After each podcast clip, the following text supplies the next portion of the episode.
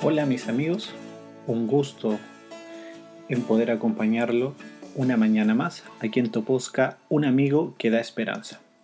Sean todos muy bienvenidos a este devocional diario, donde se titula el día de hoy La voz del buen pastor. Para nuestra meditación vamos a leer en nuestra Biblia el Evangelio según San Juan capítulo 10 versículo 27. Mis ovejas oyen mi voz y yo las conozco y me siguen. Para los animales sociales, una de las principales habilidades que deben aprender es el reconocimiento de las personas importantes en su entorno social. Señala el profesor de neurociencia Kay Kedrick en su artículo Llegar a conocerte, cómo se reconocen los animales entre sí y a nosotros, refiriéndose particularmente a las ovejas. Este profesor de la Universidad de Cambridge señala que éstas tienen habilidades de reconocimiento social y emocional altamente eh, sofisticado, puesto que utilizan rostro, voces y olores para distinguir a las personas.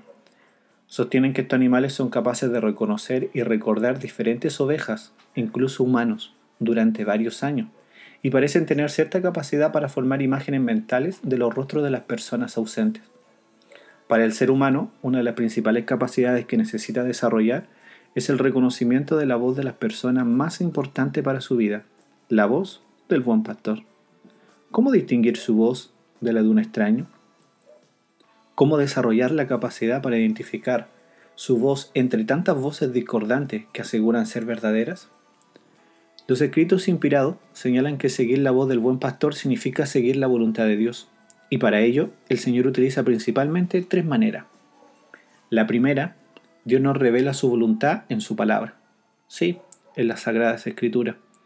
No es necesario preguntar a Dios por aquellos asuntos que están escritos y se encuentran definidos con un claro, así dice Jehová, pues Dios nos dará otra respuesta que la que ya ha manifestado con anterioridad.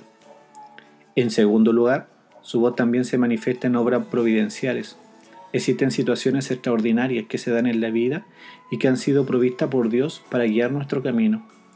Sin embargo, solo podremos reconocerlas como tales si estamos unidos a Él.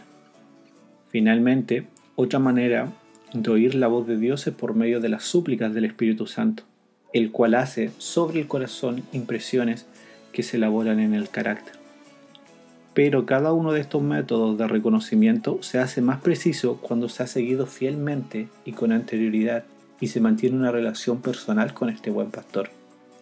Ahora considera, ¿anhela ser orientado por Dios para seguirlo donde quiera que te guíe? Entonces comienza por consultar las escrituras y pide valor y fuerza para orientar tu vida según su voluntad. Quienes así lo hacen pueden confiar que Jesús le dará vida eterna y no perecerán jamás, ni nadie la arrebatará de sus manos. Juan 10:28. Que Dios les bendiga y nos vemos mañana.